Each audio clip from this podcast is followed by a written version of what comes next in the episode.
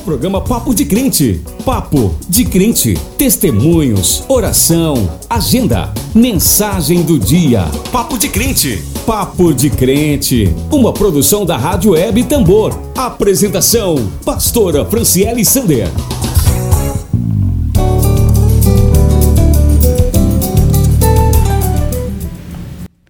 Boa noite, ouvintes da Rádio Tambor. São 19 horas e 30 minutos em São Luís.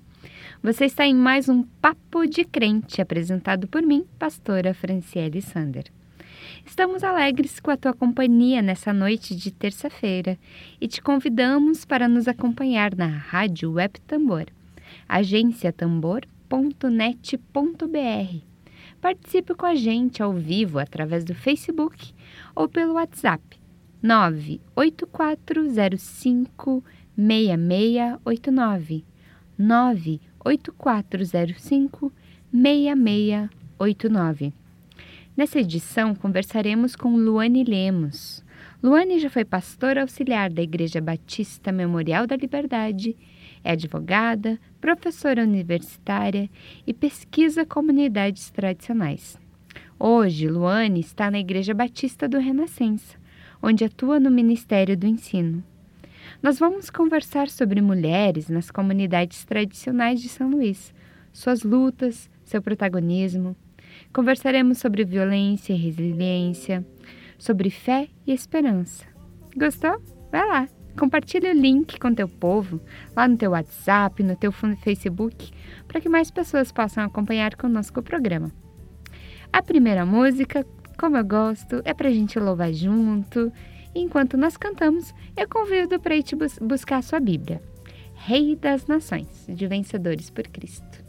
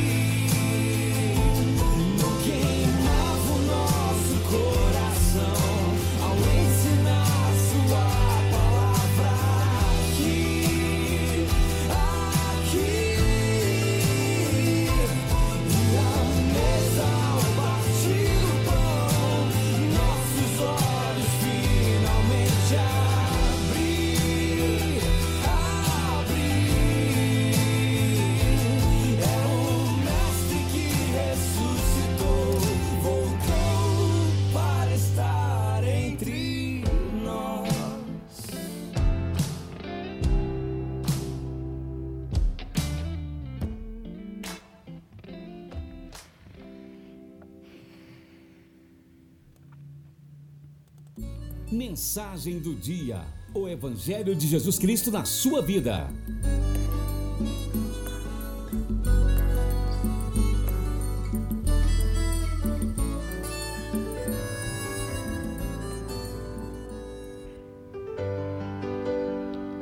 Vocês ouviram é, a música Entre Nós do Projeto Sola e não a Rei das Nações de Vencedores por Cristo.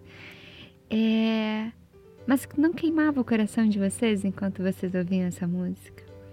O meu foi ficando quentinho.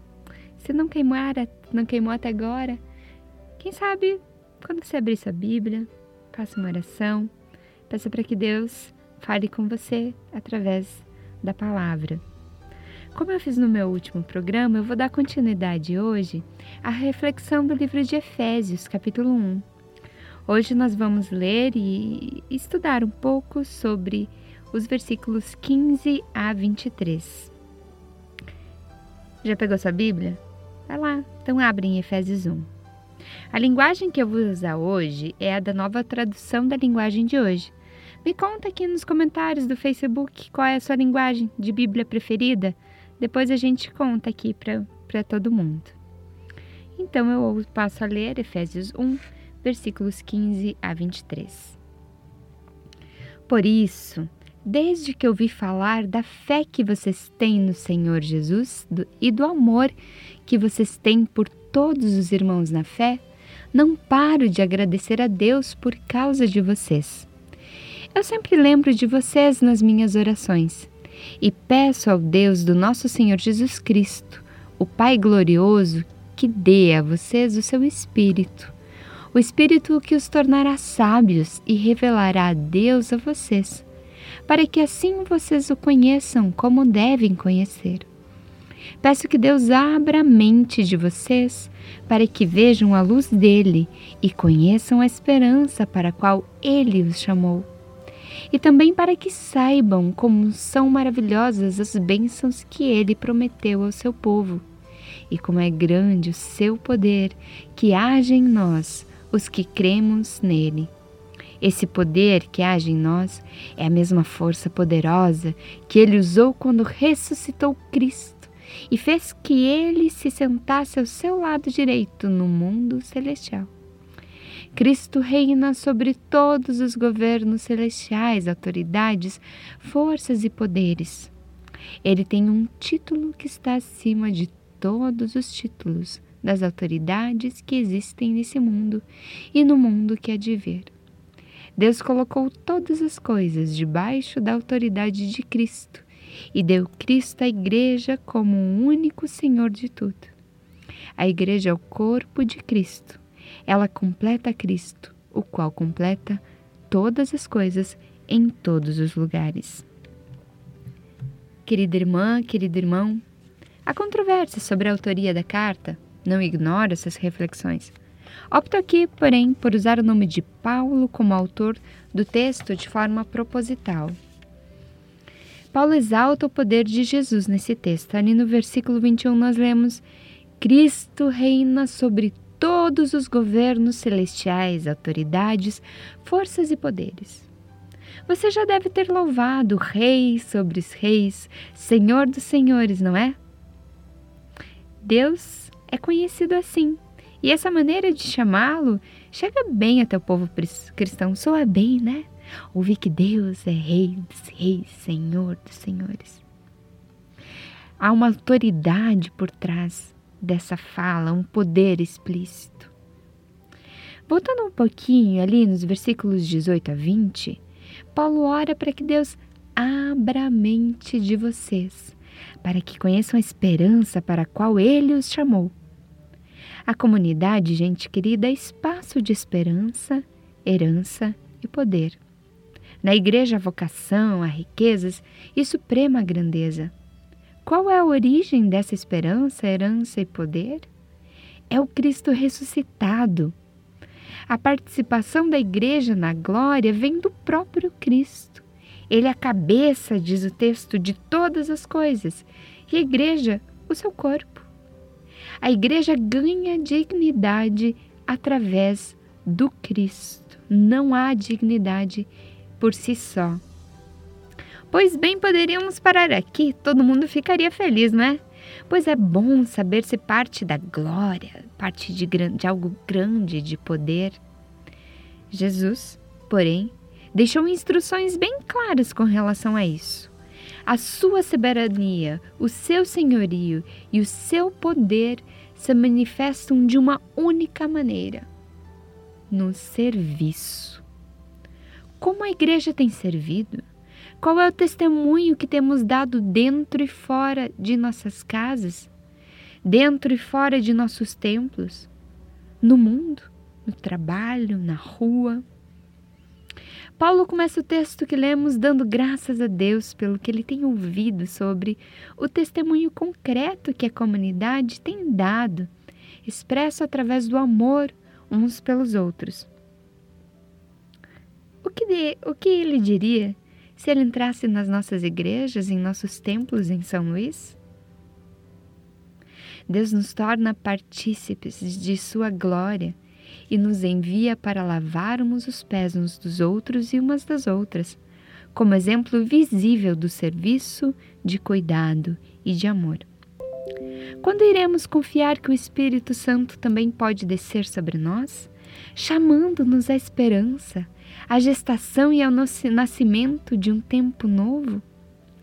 Ou nossa esperança depende somente de nosso próprio entusiasmo, de nosso otimismo ou do animado fervor das multidões? Hoje, nesse primeiro papo de crente de março, primeiro após o carnaval, nós queremos lembrar, nem não posso deixar de mencionar, a luta das mulheres em todo o mundo por direitos iguais, por respeito e fim da violência. Quero lembrar que nós, como Igreja de Cristo, nem sempre temos sido sinal de esperança, herança e poder nas vidas das mulheres. Enquanto que Cristo as acolheu, ouviu, ensinou e enviou para testemunhar, a Igreja, muitas vezes, segrega, diminui, ignora seu protagonismo e suas dores. Como corpo de Cristo, temos falhado em ser esperança para as mulheres dentro e fora de nossos templos. Peço a Deus que abra a mente de vocês, ora Paulo, ali no versículo 18. E eu continuo orando para que vocês sintam o Espírito Santo, a Ruach, que sopra, animando mulheres com seus dons e dando ouvidos atentos aos seus gritos de socorro. Não podemos nos calar quando sabemos sobre os índices escandalosos de violência contra as mulheres evangélicas no nosso país. A teóloga Valéria, Valéria Vilhena constatou que 40% das mulheres vítimas de agressões físicas e verbais de seus companheiros se declaram evangélicas.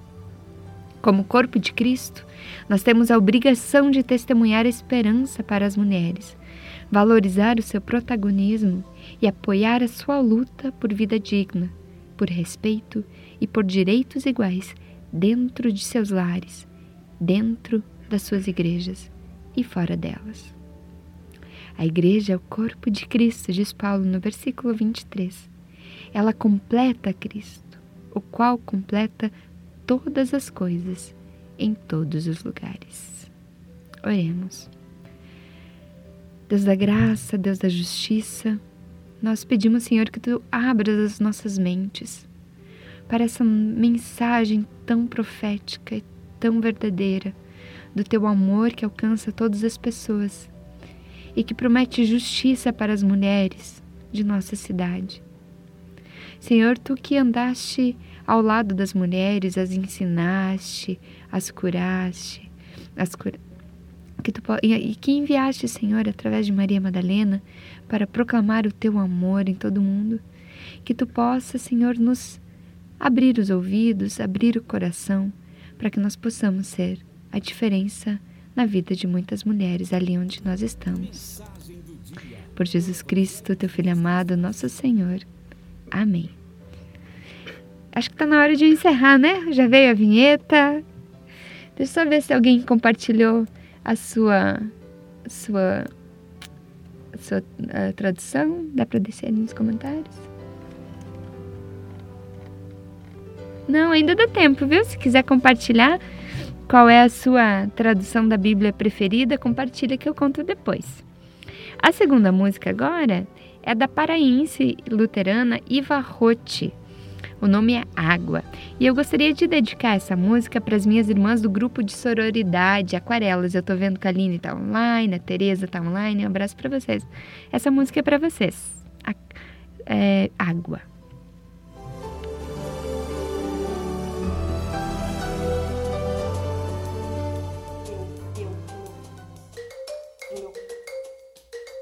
muito coração, muito coração, meu, amo amo muito meu, meu coração, de meu, de coração, de meu, meu coração. Água leva, água leva, água livre, água louva, água cai como luva em mim. Água lava, água leva, água livre, água louva, água cai, pego chuva. Água lava, água leva,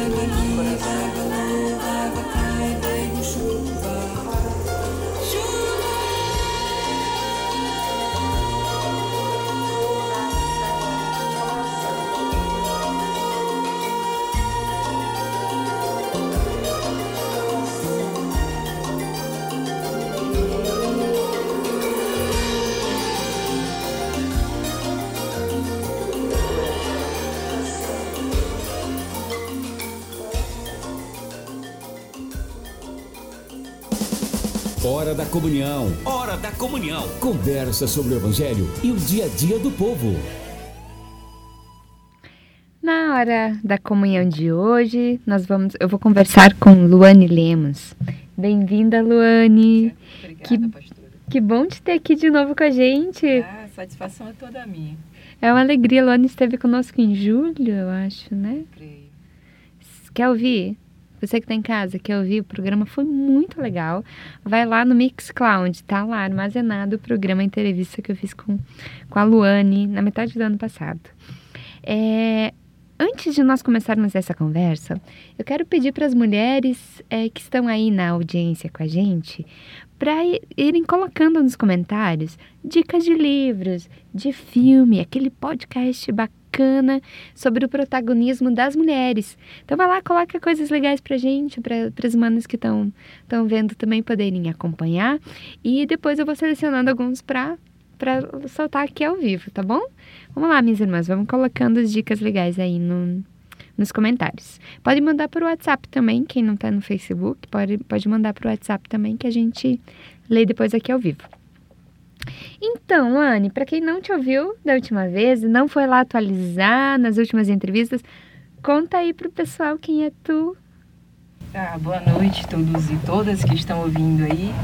Bom, eu é, estudei Direito aqui na Universidade Federal do Maranhão e já perto de me formar conheci uma amiga, né, uma, uma mulher de fibra também, que me convidou a conhecer a igreja dela e acabei me convertendo já adulta, né, praticamente.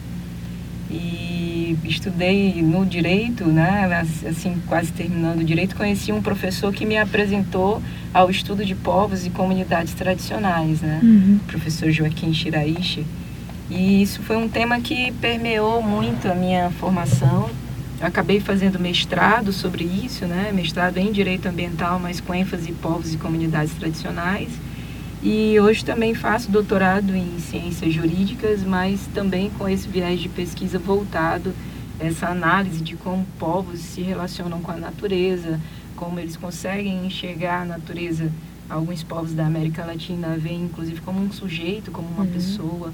Então esse é minha, meu foco de estudo, sempre foi, né, no campo evangélico, depois que eu entrei para a igreja, com dois anos eu já estava fazendo teologia, né, dois anos de, de convertida e de tudo na igreja, né, desde não sei, desde faxineira até pregação, tudo eu já fiz dentro da igreja.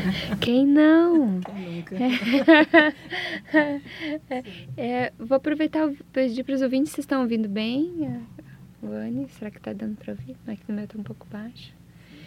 É, acho que é uma coisa nossa de mulheres, né? A gente tem um pouco isso de abraçar o mundo, de fazer um monte de coisa.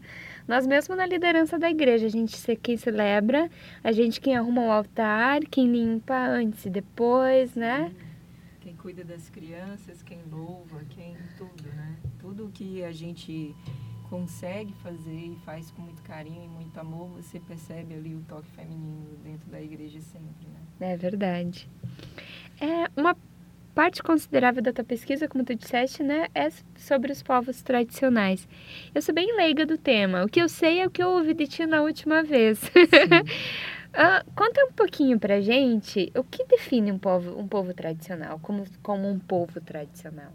Bom, assim, dentro da antropologia e da sociologia, que eu vou me aventurar a entrar aqui um pouquinho, porque a minha área é direito, né? Uhum. Especificamente, eu estudo antropologia e sociologia como uma, uma, uma parte, assim, das minhas pesquisas. Mas o povo ou a comunidade tradicional é aquele que se auto-reconhece enquanto tal e que se vê diferente dos demais por causa de alguma característica de fazer, criar ou viver que é diferente dos outros. Então, ao mesmo tempo que tem aquele critério de identidade, eu olho para você e vejo você como igual a mim, tem o critério da diferença que nós duas somos iguais, mas somos diferentes dela. Uhum. Então, quando você percebe essa identificação entre você e um outro, porque você faz diferente, porque você cria diferente, porque você vive diferente, porque você transmite tradições de modo diferente dos demais, então isso é uma auto-identificação. Então, não é algo que é formatado, não é uma lei que vai dizer que você é povo ou comunidade tradicional se é aquele povo junto, unido, que se entende daquela forma, que tem o seu próprio jeito de ver a vida, de fazer as coisas, e aí, por causa disso, se vê diferente dos demais. Esse é um povo, uma comunidade. A diferença do povo para a comunidade é que o povo tem muito mais a ver com território, com língua, com etnia. Então, por exemplo, os indígenas são povos, uhum. né?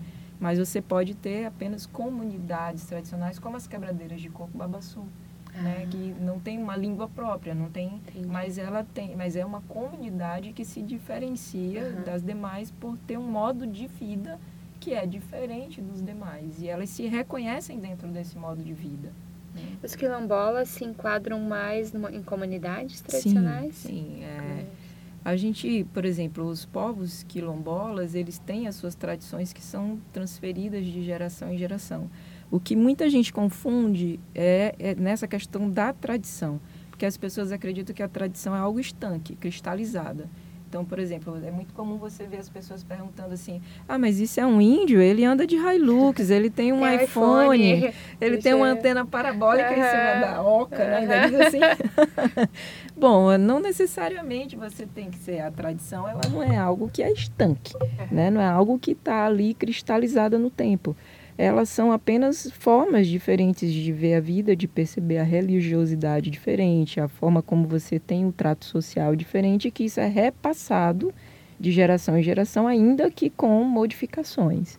Né? A nossa sociedade bem ocidentalizada também não é estanque, né? A gente hum, também vai mudando, exatamente. vai se adaptando, vai mudando de iPhone, Sim. né? É, eu queria te perguntar se, se é possível perceber alguma diferença bem concreta entre mulheres de comunidades, né, que é mais o teu foco, se eu entendi bem, uhum. das mulheres da cidade, assim, né? Eu acho que cada uma tem suas lutas. Assim, é, do jeito como as mulheres de comunidades e povos tradicionais têm as suas lutas, nós, mulheres da cidade ou mulheres urbanas, temos as nossas. Né? O importante é a gente perceber o que é o limitador para você enquanto mulher. O limitador que é externo, extrínseco, e o limitador que é intrínseco. Eu posso ter uma limitação que, de repente, é uma formação que eu não tenho e que isso pode ser vencido. Mas eu posso ter uma limitação que é externa, que é o mundo dizendo que eu não posso, que eu não consigo, ou que eu não vou fazer. Né? E nesse caso, as mulheres se identificam muito por quebrar essas barreiras, seja no campo, né? e aí no caso das quebradeiras de coco, a limitação que elas tinham inicialmente era esse, eram vários estigmas, na verdade. O estigma de ser mulher e, portanto, não participar da renda familiar de forma principal. Uhum. Né? O homem ia para a roça e a mulher fazia a quebra do coco como uma atividade secundária, complementar a atividade principal do marido. Então, ela quebra o estigma de ser mulher e não poder sustentar a sua casa ela quebra o estigma de, da natureza, né, de se apropriar do elemento da natureza que muitos estavam restringindo. A luta das quebradeiras de coco é muito bonita porque elas começam tentando o acesso à palmeira. Né? E aí surgem as leis do Babassu Livre, que foi onde eu participei mais ativamente com as, com as mulheres, que é de permitir que as mulheres entrem e tenham acesso às palmeiras mesmo em áreas privadas. Né? Então a gente começou a construir isso, elas, elas começaram a construir isso, eu só participei né, como assessora. E elas começaram a construir ao contrário de tudo o que o direito dizia. O direito diz: você tem uma propriedade, você é dono dela, entra quem você quiser. E elas diziam: não, a palmeira não é de ninguém. Uau. A palmeira não é sua, a palmeira é de todo mundo. Eu tenho direito a ter acesso a essa palmeira porque é o que a mãe natureza me deu. Uhum e isso não é seu. Você pode ter o chão, mas você não tem a palmeira. Então é uma inversão completa da lógica do direito, né? O direito vê a, o chão como principal, a propriedade, uhum. e a palmeira como acessório. Mas na cabeça delas, a palmeira era o principal e o chão era acessório. E elas conseguiram. Sim, leis municipais, estaduais, é, leis federais, é uma luta de anos. É muito bonito, assim, é muito bonito de se ver a construção de como elas conseguiram quebrar todas essas barreiras. E nós aqui temos as nossas limitações do dia a dia. É um salário mais baixo, é um cargo que não se tem acesso porque é mulher, é, são as dificuldades que você tem enquanto mulher para tomar conta de casa e ao mesmo tempo trabalhar. Né? Então, cada uma com sua dificuldade, cada uma dentro da, das, das suas lutas. Né? É, eu, ia, eu, ia, te perguntar justamente por isso. É uma das, uma das demandas né, desse, que vem à tona no mês de março é a questão da dif diferença de salário. Sim. As pesquisas mostram diferenças absurdas de salário entre mulheres brancas e homens brancas, é de 25%. Se a mulher é negra, já é 50%. Se, é, se de homem branco para homem negro é 50%. E de homem branco para mulher negra chega a 75% a diferença de salário, né? E, Sim. pensando na, na, nas, nas quebradeiras de coco, Babassu, Tu disseste que começou como uma complementação de renda, né? Sim. Tu te lembras de ter visto ali mulheres que mantêm sozinhas as suas famílias com Sim, é, assim, o... Porque ele é mal pago, né? O, o babaçu em si, o coco, ele é, paga-se muito pouco por ele, não? É, a atividade de quebra do coco, ela basicamente o que? Eles coletam o coco babaçu, que para quem não conhece é um coquinho pequeno assim, né? E aí elas põem, né, é muito bonito de ver, né? Elas sentam assim de, de pernas cruzadas, põem o machado, é uma habilidade, eu tentei fazer isso, quase que eu quebro o dedo, né? E aí elas põem o coco na ponta do machado e bate com o porrete e quebra o coco. E ali dentro tem o mesocarpo, né, amêndoa. Então, do, da casca elas fazem, por exemplo, carvão. Uh, do mesocarpo elas fazem farinha, elas fazem mingau, elas fazem azeite, elas fazem então, começou como algo, até em algumas comunidades, como uma, uma moeda de escambo. Elas pegavam o carvão, faziam o carvão da casca e, e, trocavam no comércio por arroz, por qualquer outra coisa. Mas aí, com o tempo e com a luta, elas conseguiram, inclusive, é, teve uma, um, uma parte da luta em que alguns dos maridos deixaram, porque elas começaram a ter um protagonismo, o marido não queria, então o marido é, pôs para fora de casa e assim. Mas o bonito da luta é que elas começaram a se organizar enquanto associação, cooperativas e daquela quebra do coco que era tinha um, muito rudimentar, muito artesanal. Elas já começaram a trabalhar outras coisas, artesanato e fazer sabonetes e fazer e começaram a vender. Hoje em dia você vê artigos mulheres quebradeiras de coco indo para a Itália, vendendo para a Alemanha, vendendo. Então assim é coisa maravilhosa de se ver assim como você vê a organização social crescendo, formando, né? Bem interessante mesmo. A gente é criar, nós mulheres somos criadas para nos dividirmos, né? Para sermos inimigas umas das outras, para não nos querermos bem umas das outras.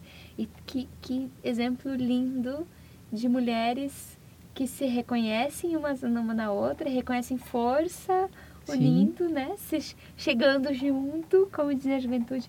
Ou não. Tem descobrir aberto que os meus, as minhas gírias, que eu acho que são jovens, não são não tão são jovens, tão jovens assim. assim. É. Quando mulheres se aproximam e, e se somam, elas têm condições de ter uma voz muito mais forte e de construir um mundo muito mais muito mais adequado, muito mais digno para elas mesmas e, e para as outras também. Né? Sim, é uma característica inclusive das minorias, né? Eu acho que as minorias quando elas resolvem se unir e ir para o enfrentamento, elas conseguem ter mais força, né? A própria Bíblia diz que um cordão de duas dobras é bem mais é. forte, né? Então, quando você se reúne, essa coisa de você perceber o outro, de, de você se ver como um corpo, como parte de alguma coisa, isso tem uma força, uma significância muito grande. Né? Quando as mulheres se reconhecem enquanto mulheres, enquanto diferentes, nós mulheres nos reconhecemos enquanto diferentes né, do, do sexo masculino e percebemos que a gente dentro dessa igualdade nossa uhum. a gente consegue construir coisas voltadas para nós isso é uma fortaleza né? As mulheres mostram isso muito bem, as mulheres quebradeiras de coco, mas não só, dentro desse nicho de mulheres quebradeiras de coco, tem, ah, já estão saindo as lideranças quilombolas, de mulheres quebradeiras quilombolas, né? Então, assim, você tem é, uma série de, de outros desdobramentos, né? E eu já vi vários outros é, na, na Índia. Você, se você tem uma parte da minha pesquisa que estuda o povo Anganui da Nova Zelândia, que veio em um rio como pessoa, como sujeito de direito, e eu tive a oportunidade de conhecer uma mulher líder de uma tribo Anganui uma coisa linda, assim, uma mulher de força. Você de olhar você percebe a força que ela tem, né? Então é, eu acho que é muito especial. A mulher, quando ela se percebe essa força que ela é, nessa geradora de vida, essa é, é, faz faz faz muita coisa, né? A mulher faz faz de tudo quando quer. Que coisa Antes da gente ir adiante, vamos ver se tem um comentário. A Tereza já tá, olha só, a Tereza já deu uma dica de livro. Uma voz feminina calada pela Inquisição, de Ruth Salviano Almeida. Anotou aí, você ouvinte? Uma voz feminina calada pela Inquisição, de Ruth Salviano. É, Altemar Moraes, boa noite. Boa noite, Altemar. Débora, Miriam, boa noite. Boa noite também para o pastor Lindon, que está na audiência. Para Janzinha Araújo, Araújo. Legal ter vocês conosco, gente. É... Eu queria te perguntar algo que já, já sobrou, ficou da última, da última entrevista, uh, Luane, que é para você falar um pouquinho para gente se é possível identificar religiosidade ou religiosidades desses povos ou, ou comunidades tradicionais e é, se você conseguiu olhar para esse aspecto durante a pesquisa, não necessariamente usado, mas como né, pastora, Sim. como teóloga, como cristã, se você conseguiu olhar para isso. E o que, o que chamou mais a tua atenção? É, é, nas, nessas minhas pesquisas iniciais, não, meu olhar não era tão voltado. Uhum. Eu percebo, você percebe muita religiosidade no povo brasileiro como um todo, mas há um sincretismo muito grande uhum. também, né? Mas, assim, é, fazendo essa pesquisa de doutorado, é, que é justamente essa percepção de povos e comunidades a respeito da natureza, como eles enxergam a natureza, né? A gente tem aqui o Equador, que dentro da sua constituição reconhece a natureza como sujeito de direito, como uma pessoa. É e aí chama de Pachamama. Uhum. Né? A natureza para eles é chamado Pachamama, ou seja, a minha mãe, né? a mãe natureza, a mãe que deu origem a todas as coisas. Falta para gente é, no Brasil, né? Sim, mas assim, dentro dessa perspectiva, se nós formos olhar, infelizmente o cristianismo, assim, os primeiros povos, né? e se, se a gente for para as teorias de totemismo, da sociologia e tudo, os primeiros povos viam a natureza com muito respeito olhavam a natureza, já que não compreendiam os fenômenos da natureza, eles olhavam a natureza com espanto e achavam que o trovão, que o relâmpago, que tudo que eles não entendiam era um grande fenômeno divino. Então tinha esse respeito pela natureza. Quando vem o cristianismo, é, infelizmente nós não absorvemos o que Deus realmente quis nos dizer. Né? Nós conseguimos enxergar o Criador e a natureza como criação, mas Deus nos colocou como mordomos. É. Então nós deveríamos, como mordomos, cuidar dessa natureza e nós não temos esse olhar.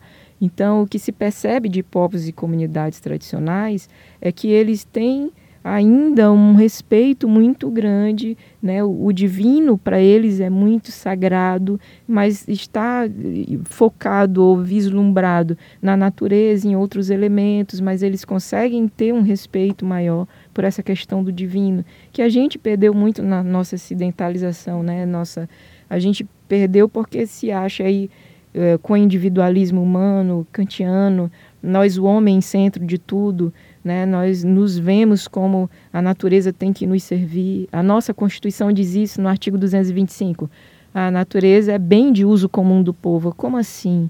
Né? Como que a natureza é bem de uso? Não, né? Nós somos natureza. Como que a gente tira o homem, o homem animal? Como que a gente tira da natureza? Não tem isso. Nós somos natureza. Então, nos falta muito e falta percepção, né, por parte do homem de que nós somos mordomos, né, de que nós fazemos parte, que somos tão criação quanto todo o resto da, da criação. Né, e ter respeito por isso, e ter cuidado, e ter né, e cuidar, e criar, e enfim, ter, ter todo o cuidado que Deus nos colocou para ter. Vindo ao encontro disso, e né, fizeste esse resgate um pouco histórico da, da questão da relação do cristianismo com a natureza, é, a mulher também entra nesse, nessa visão, né? Sim. Assim como o homem domina a natureza, o homem domina a mulher, né? Sim. É, alguma, falando aqui bem grosseiramente, né? Um, na, nesse, esse, nesses povos que tu tens olhado, que tu tens estudado, tem uma diferença do papel da mulher nessas relações também? Ou, ou ali daí se aplicam outras regras? Como é que funciona? Não, é exatamente isso. É, inclusive, tem estudos que, vê, que fazem justamente a dissecação da forma como você vê a natureza equiparada à forma como você vê a mulher. É tanto que as figuras que você usa para a natureza são femininas. A mãe terra, por exemplo, a mãe terra, a mãe, né? Então você vê a natureza como um símbolo feminino, não é um símbolo masculino, e é um símbolo que é para te servir, é para você usar, é para você subjugar, é para você. Né? Então, é, essa similitude tem uma, uma, que inclusive era uma das dicas que eu ia dar no final. Pode, vai soltando. É, tem uma autora que é a Vandana Shiva, ela é indiana, né? E ela faz, ela tem um livro que chama Semente e a Terra, Mulheres e Ecologia, e ela faz essa ligação entre o, o simbologismo da mulher e a simbologia da, da ecologia e como que você vê a natureza como provedora, né, como a mulher que provê a vida, a natureza provê a vida, mas que ao mesmo tempo são duas que são subjugadas a interesses patriarcais, né? O homem, o indivíduo como aquele que vai lá e toma e pega e subjuga e enfim, e domina. Né? Então há sim essa, essa proximidade muito grande entre as duas figuras. Né? Inclusive é, é bem interessante de ler sobre isso. Eu gosto muito de ler sobre essa, essa, essa similitude. Né? É, a gente tem aqui na América Latina é, o, o, a teoria da, do ecofeminismo, né? Que vem Sim. também em contra disso. Sim. É, a Ivone Jabara tem um livro chamado Ecofeminismo. Sim. Já fica aí mais uma, uma, uma, uma, dica. Mais uma dica. É uma grande feminista latino-americana, né? Ivone Jabara. E, é... e, desculpa, pastora, mas é justamente nesse sentido de emancipação de ambas as figuras, né? Então, por exemplo, as mulheres quebradeiras de coco, elas têm uma, uma, um plano de fundo de ecofeminismo, porque a luta delas é ao mesmo tempo de gênero e de, de acesso à natureza. Então, e a condição delas de mulher as deixa com, sem acesso à natureza. Então, a pergunta que você fez anteriormente, se fossem homens, uhum. né, você percebe que o homem ele tem uma maior facilidade desse acesso, né? Justamente porque tem essa figura do dominador, do ir, do explorado, tirado, pegar. Mas a mulher, ela é muito frágil. A gente teve casos já no Brasil é, de restrições de áreas de palmeiras que se colocou cerca elétrica e mulheres que morreram Nossa. porque tentaram acessar os, os campos. E aí, fora toda a perseguição de jagunços, de pessoas que, de mulheres que foram perseguidas, é, criminalizadas né, por furto de coco. A mulher entrava e catava, então ela, os, os, donos das fazendas iam lá e pegavam e levavam presas mesmo por furto, né? Então, assim, a criminalização pelo que elas faziam, pelo modo de vida, era muito presente. E o ecofeminismo é muito isso, né? A libertação das duas coisas. A libertação da mulher enquanto gênero e a libertação da natureza também enquanto ser que está dominado pela, pelo homem, né? E tem uma é, os homens, tu, disseste, eles têm mais liberdade, né, de se ir e vir. O seu ir e vir é mais, é, mais, mais livre, mais, livre mais aceito, né, mais Sim. tolerado do que o das mulheres. E mesmo uh, a comercialização dos produtos também tem, provavelmente tem diferença de, teria diferença de preço se fosse um homem que fosse lá trabalhar o coco, né? Seria, talvez ele nem precisaria passar por todo esse processo de, de, de utilização né, de, do, do coco para conseguir. Sim, tem os, os, quebradores, né? São bem poucos, mas alguns que acabam ajudando as mulheres, as mulheres. Ah, mas, assim, é, é uma, uma atividade historicamente dedicada a mulheres e crianças. Né? Uhum. Né? Então, as crianças ajudavam na quebra do coco, na cata do coco você tem uh, toda uma estrutura, por isso que elas se reconhecem como comunidade tradicional, porque elas têm todo um modus operandi de como fazer essa quebra. Então as crianças iam na frente e reuniam os montes de coco embaixo das árvores, as mulheres vinham atrás, quebravam, depois as crianças vinham com o jacá, o jumentinho botava as coisas dentro do jumento, levavam. Então cada um tem o seu papel dentro da comunidade. Né? E era uma atividade relegada a mulheres e crianças, ou seja, as grandes atividades eram para os homens, uhum. Né? mas as atividades secundárias eram para mulheres e crianças. Né? E não tem nem muita alternativa, né? Porque se a mulher vai fazer uma atividade, que, o que acontece com as crianças? Sim. Não, não tem com quem deixar, né? As crianças... Sim. Precisam ir junto, precisa acompanhar. É, inicialmente, porque a roça, às vezes você não tinha roça em casa, né? Você tinha uma certa distância, ou, ou os homens saíam pela manhã e passavam um dia trabalhando na roça, a mulher ia só deixar o almoço. Então ela ficava em casa com as crianças e tinha palmeira no, no perto. Hoje em dia você não tem mais, com os crescimentos né, das cidades, a, as expansões urbanas, as palmeiras estão cada vez mais distantes. Mas era uma atividade que ela podia fazer de dentro de casa e fazia para suprir a casa. Uhum. Ou seja, a, o carvão era para fazer a fogueira para cozinhar, o azeite que ela fazia, o óleo era para poder fritar o peixe, né? O mesocarpo era para fazer o mingau para acompanhar o peixe que ela estava fazendo. Então eram atividades próprias para sustentar a casa, uhum. né? Então é uma atividade própria de mulher porque a mulher estava em casa.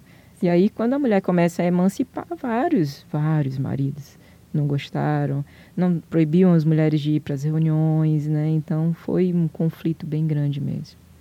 Ele a...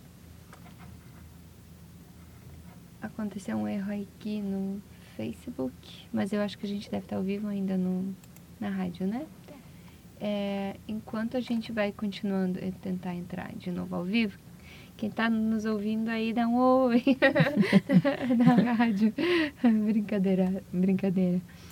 É, é, causa um certo, uma instabilidade, desestabiliza né, o, o homem quando uma mulher de repente que é submissa, diz chega, eu, eu preciso lutar pela minha vida, pela minha história. Muitos homens nem sabem lidar com isso direito, né? Não sabem Sim. o que fazer de repente com essa mulher, com essa com esse protagonismo, com essa voz que de repente ela tem e que antes parecia não ter.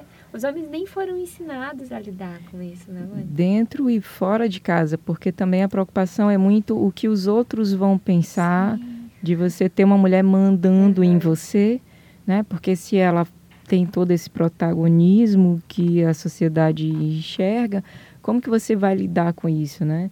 Então, ainda existia um problema muito grande. E sem contar que, à medida que foi crescendo a luta, elas cada vez mais foram fazendo seminários e se reunindo e fazendo associações e cooperativas. Então, elas tinham que ficar mais tempo fora de casa.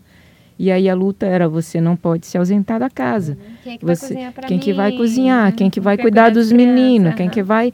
Então, era um problema muito crônico dentro de casa. Né? Até que as mulheres se tornaram essa luta, o próprio ganha-pão se tornou mais importante do que a própria atividade masculina. É, mas assim, lembrando que sempre não é uma disputa, não é uma briga, não é uma, uma, uma queda de braço para ver quem pode mais é uma questão de espaço, né? De, de, de, dois protagonistas dentro de casa. Por que, que o homem não pode ter a significância e a mulher também ter a sua significância, cada um no seu campo, cada um respeitando um ao outro, andando juntos, crescendo juntos? Né? Eu acho que essa é a ideia. Né? Não é uma questão de, ah, eu posso, você não pode. Se eu for, você vai ficar. Não. É, é crescer juntos, né? É, for, é, construir juntos. Tem uma tirinha da Mafalda é, que eu acho maravilhosa, uma das que eu mais gosto Alguém bate na porta de casa e ela atende. Aí um vendedor, eu acho, pergunta: Eu quero falar com o chefe da família. E ela diz: Aqui nossa família não tem chefe, nós somos uma cooperativa. Todas as pessoas são iguais, Legal. trabalham em conjunto, servem em conjunto e vivem como iguais. Sim. E Deus nos criou para sermos iguais, né? Para termos digni, mesma dignidade, para termos o mesmo respeito diante da sociedade. Sim, nossas lutas hoje, aí voltando para a questão do, da, das nossas lutas urbanas, é, basicamente isso, né? É ter respeito. É, não é porque eu sou mulher e ele é homem que isso vai fazer diferença na, na, na desempenho das tarefas. Essa semana assumiu, acho que ontem, não sei, essa semana ou na última, assumiu uma mulher na presidência da Petrobras.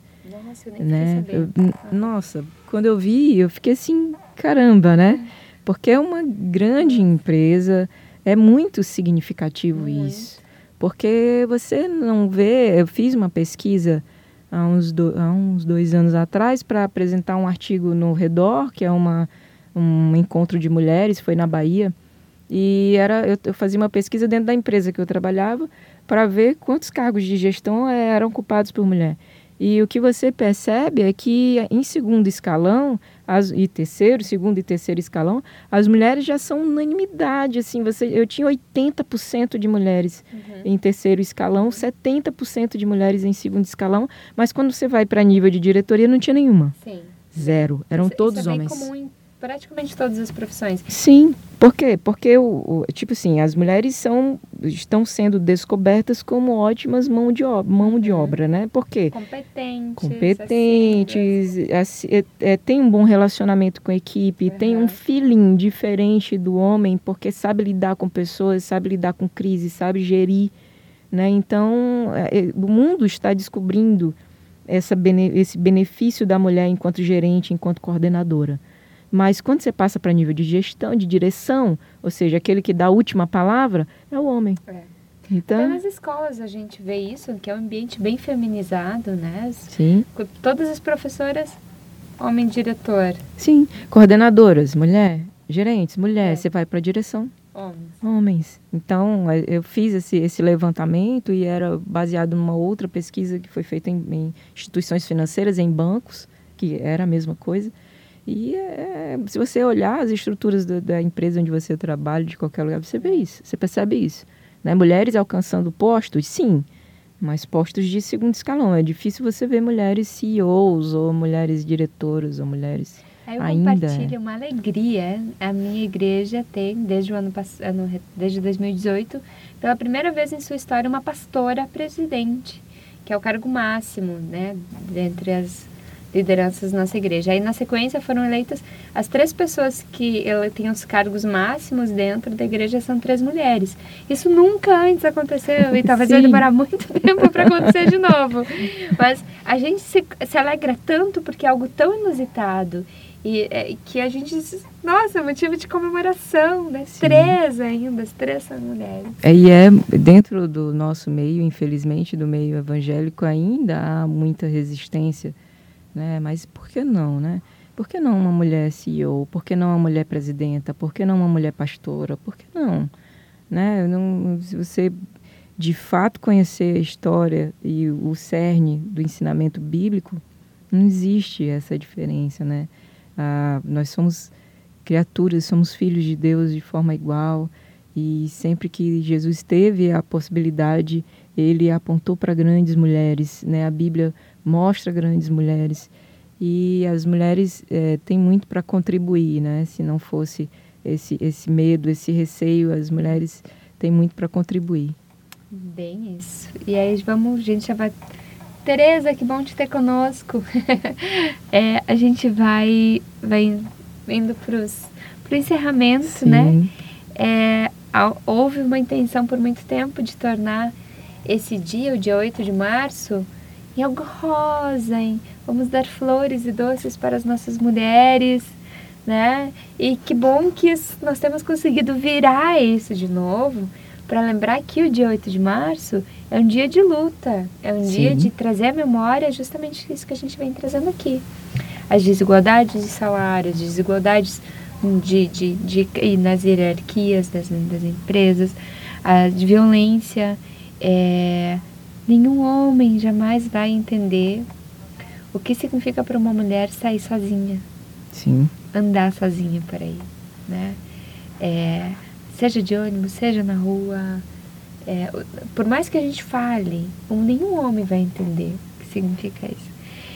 Então, nesse sentido, né, nesse, nesse espírito de luta, nesse espírito de, de revolução, é, tu tens mais alguma dica pra gente, além daquela que tu já foi? Como é que é mesmo é, o nome? Fala aí de novo. Vandana Shiva, né? A Vandana Shiva tem alguns textos, ela é indiana, então ela, o lugar de fala dela é um lugar assim bem de minorias, né? De Imagina, a Índia tem uma, aquela questão muito de casta, né? De você ter muita diferença das pessoas, é, pelos que, até por uma questão de nascimento, né? Então, a Vandana, ela fala desse lugar de fala e retrata muito bem essa questão da ecologia, da mulher, é, enfim, outros assuntos, acesso à água. Ela, ela traz algumas reflexões interessantes de acordo com a leitura que ela faz do local dela. Mas para quem procura uma coisa mais light, assim, uhum. né? Acho que Estrelas Além do Tempo é um filme que eu assisti, Ai, achei maravilhoso, né? Das mulheres negras. Então, além da barreira racial, elas tinham uma barreira de gênero que trabalhavam, trabalhavam na NASA. E eu lembrei desse filme porque recentemente o personagem principal foi inspirado é, em uma delas, né, do personagem principal. Ela faleceu há pouco tempo, há, acho que há umas duas semanas atrás.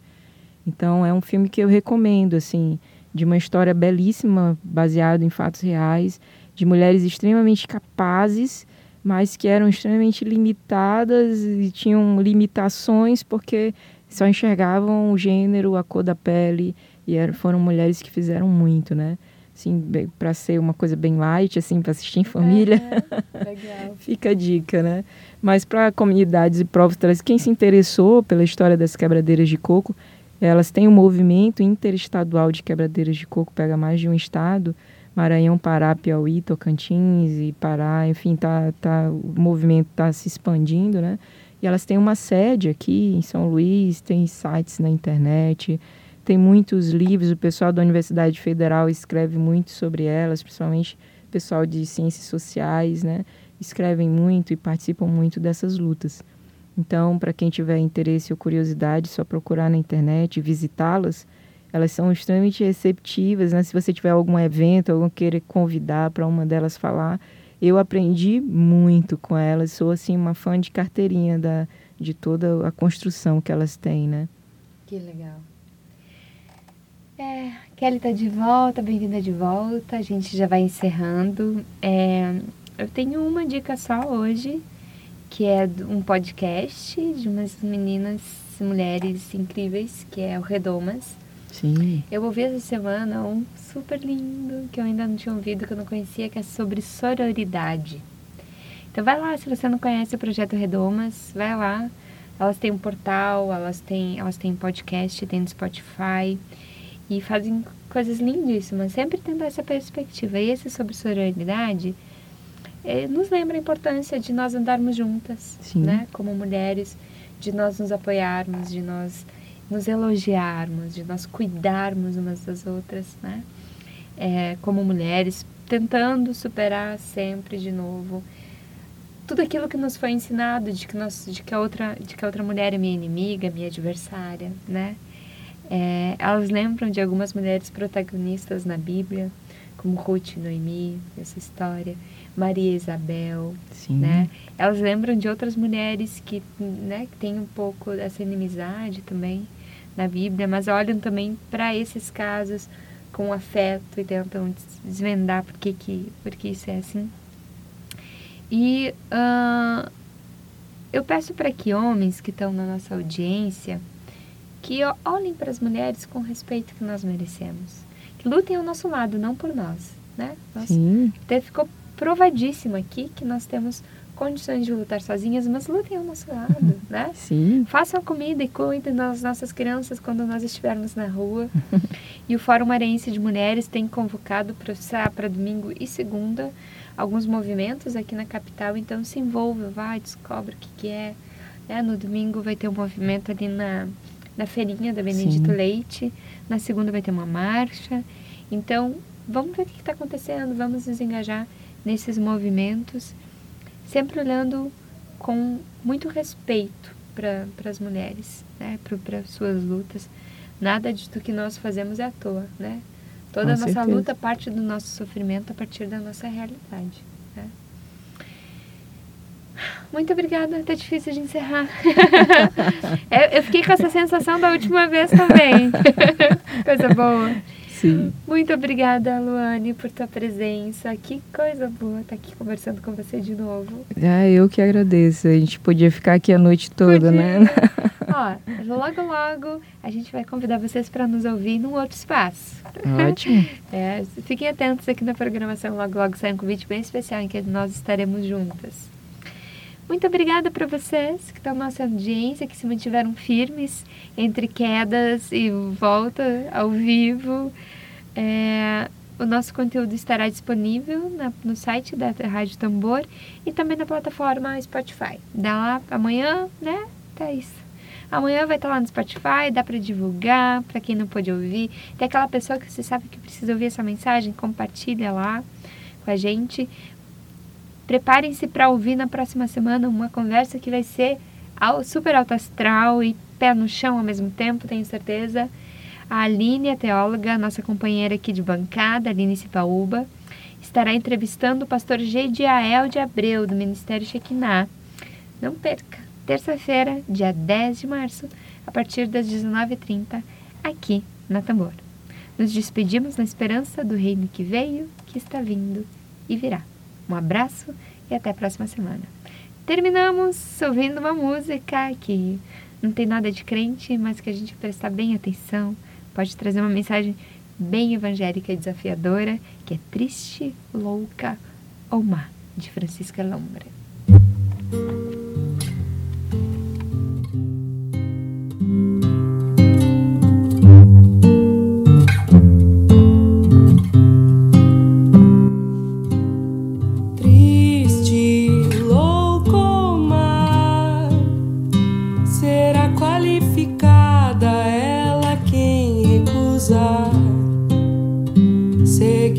Eita, tá. tá.